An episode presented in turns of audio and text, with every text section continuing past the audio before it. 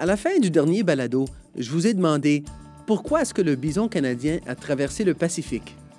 Selon mon prochain invité, c'est parce qu'il existe un marché de l'autre côté, et pas seulement pour le bison canadien. Beaucoup de produits alimentaires canadiens, du bœuf jusqu'aux aliments transformés, sont très appréciés aux Philippines. Mais mon invité affirme qu'il ne s'agit pas simplement de traverser le Pacifique pour aiguiser l'appétit des Philippins. Ici Michael Mancini, rédacteur en chef de Canada Export, le magazine électronique du Service des délégués commerciaux du Canada à l'intention des entrepreneurs. En passant, vous pouvez consulter notre site web à canadexport.gc.ca. Prenez le temps de nous faire part de vos commentaires au sujet de ce balado sur iTunes.com. Utilisez la clé de recherche Canadexport. Faites-nous connaître votre opinion et vos suggestions sur la façon de nous améliorer.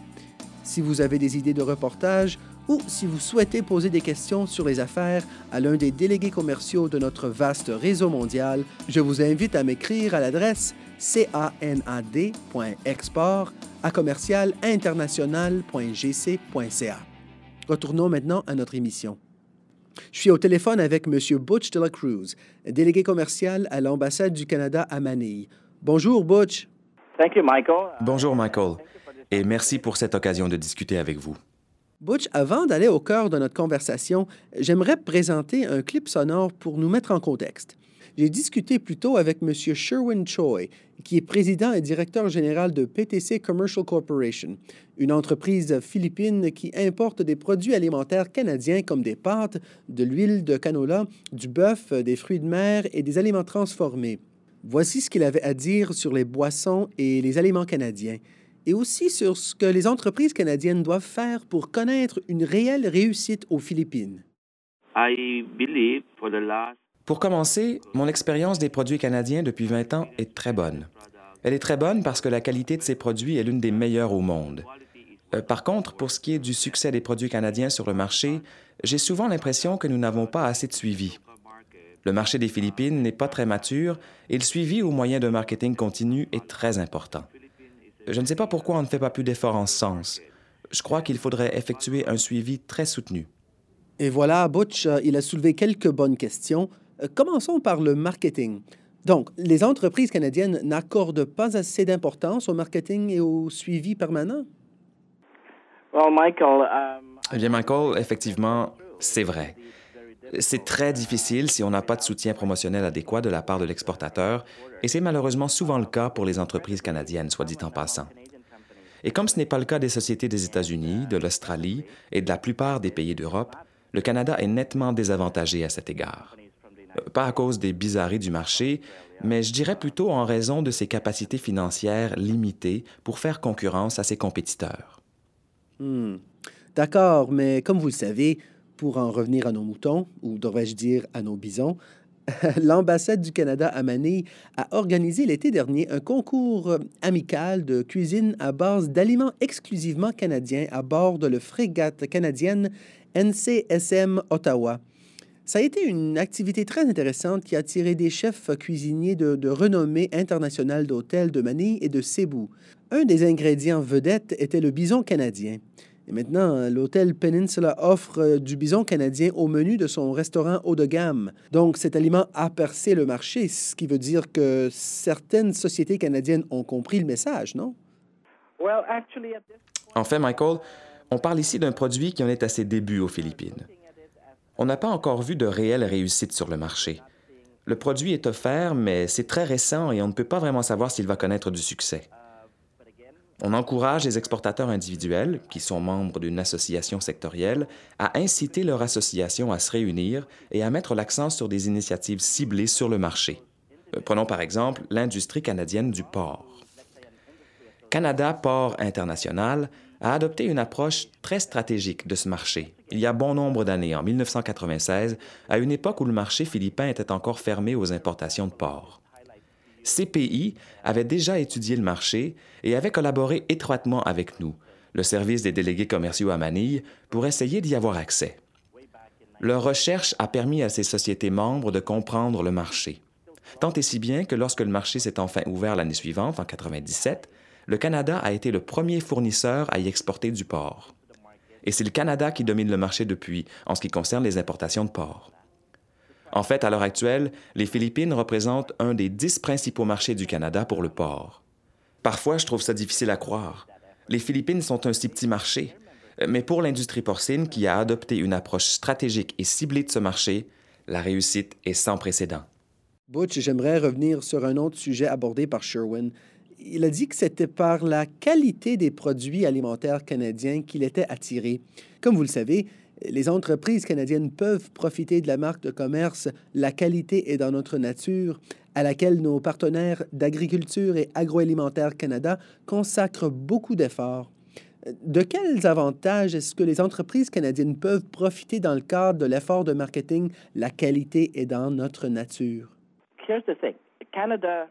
Voilà. Le Canada est reconnu sur le marché philippin pour la qualité de ses produits alimentaires. C'est un fait établi. Donc, ce n'est pas nécessaire de renforcer la réputation du Canada aux Philippines au sujet de la qualité des aliments. À mon avis, le défi qu'il faudra relever au sein du gouvernement et du secteur privé sera de trouver la façon de maintenir notre réputation en démontrant la qualité d'autres éléments commerciaux. Euh, prenons par exemple la nouvelle stratégie d'image de marque d'agriculture et agroalimentaire Canada. On parle d'une promesse liée à l'image de marque. C'est ce type d'éléments commerciaux qui pose un problème dans un marché comme les Philippines. Quand on parle de promesses liées à l'image de marque ou d'autres éléments commerciaux, on parle d'uniformité du produit fourni et aussi de fiabilité de la distribution. Les exportateurs canadiens ne doivent pas chercher seulement à faire une vente ponctuelle ou unique. Le marché des Philippines est prêt à faire des affaires à long terme et souhaite le faire. Et c'est en tenant compte de ça que les exportateurs canadiens doivent envisager ce marché-là.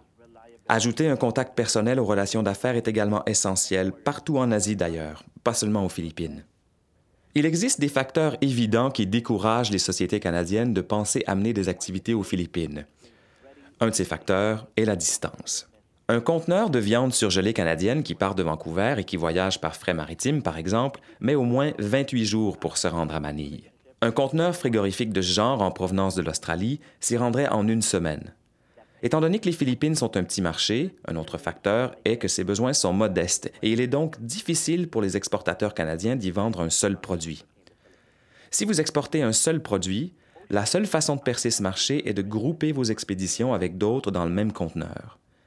Ceci est normalement effectué par ce que l'on appelle des groupeurs, situés soit sur la côte est ou ouest du Canada, soit sur la côte ouest des États-Unis, qui sont payés par un importateur philippin pour trouver différents produits de l'ensemble du Canada et envoyer ces produits par conteneur aux Philippines. C'est très intéressant, Butch. Je souhaite simplement apporter une petite précision à ce sujet. Si les entreprises canadiennes souhaitent contacter des groupeurs, soit au Canada, soit aux États-Unis, le meilleur moyen est de communiquer avec les bureaux régionaux du service des délégués commerciaux. Ces derniers sont situés dans l'ensemble du Canada et représentent le premier pas idéal si c'est ce que vous cherchez. Alors, Butch, est-ce bien difficile de mettre ces produits en marché de cette façon? C'est très facile. En fait, c'est déjà très courant, Michael. Je viens tout juste de rencontrer un visiteur en provenance de l'Est du Canada, un exploitant d'abattoir. La raison pour laquelle il s'est rendu jusqu'ici, de l'autre côté de la planète, c'est qu'il était surpris d'apprendre que nous vendions son produit aux Philippines sans qu'il le sache. En effet, son produit transitait par un groupeur ou un commerçant américain. Je présume que c'est ainsi que les produits canadiens sont arrivés dans le passé. Ils ont pénétré le marché philippin en étant groupés avec d'autres produits dans des conteneurs en provenance d'entreprises des États américains continentaux. Nous avons donc abordé ce qui se produit du côté canadien de l'océan est-ce bien difficile de trouver l'importateur approprié aux Philippines? Il s'agit en fait de l'un des quatre services clés du service des délégués commerciaux, soit cerner des contacts qualifiés sur le marché. Nous surveillons les importateurs et distributeurs existants de produits alimentaires. Nous surveillons ceux qui importent déjà des produits canadiens nous observons la progression de leurs activités et si un nouvel exportateur manifeste de l'intérêt ou si un exportateur canadien établi souhaite exporter un nouveau produit, nous avons un bassin d'importateurs et de distributeurs qualifiés potentiels aux Philippines avec lequel nous pouvons apparier les exportateurs canadiens possibles. Quelles sont les caractéristiques que les entreprises canadiennes devraient rechercher chez un importateur? Les antécédents sont importants la taille de l'entreprise et son nombre d'années d'expérience sur le plan de l'importation et de la distribution aussi. Ils doivent vérifier la portée du marché aux Philippines et si les activités sont confinées à la région métropolitaine de Manille ou si l'entreprise distribue les produits dans tout le pays. Voilà les critères dont devraient tenir compte les exportateurs canadiens qui cherchent un importateur potentiel et sur lequel nous sommes en mesure de fournir des renseignements. Merci beaucoup, Butch, de nous avoir accordé de votre temps. Je vous remercie encore une fois, Michael, de m'avoir donné l'occasion de discuter avec vous. C'était M. Butch de la Cruz, délégué commercial à l'ambassade du Canada à Manille. Si vous êtes un entrepreneur canadien ou si vous travaillez pour une société canadienne et si vous avez besoin d'une aide comme celle que peut offrir un délégué commercial Butch de la Cruz, allez à déléguécommerciaux.gc.ca. Il s'agit du plus vaste réseau canadien de professionnels du commerce international et ils vous attendent. J'aimerais maintenant vous faire part de quelques statistiques environ 45% de la production nationale canadienne de produits agricoles et alimentaires est exportée soit directement en tant que produit primaire, soit indirectement en tant que partie de produits transformés. En fait, l'année dernière, le Canada a exporté plus de 32 milliards de dollars de produits agricoles et alimentaires dans le monde entier. Si vous menez de telles activités, vous souhaiterez en apprendre davantage sur la marque de commerce du Canada pour l'alimentation et l'agriculture, ainsi que le slogan La qualité est dans notre nature.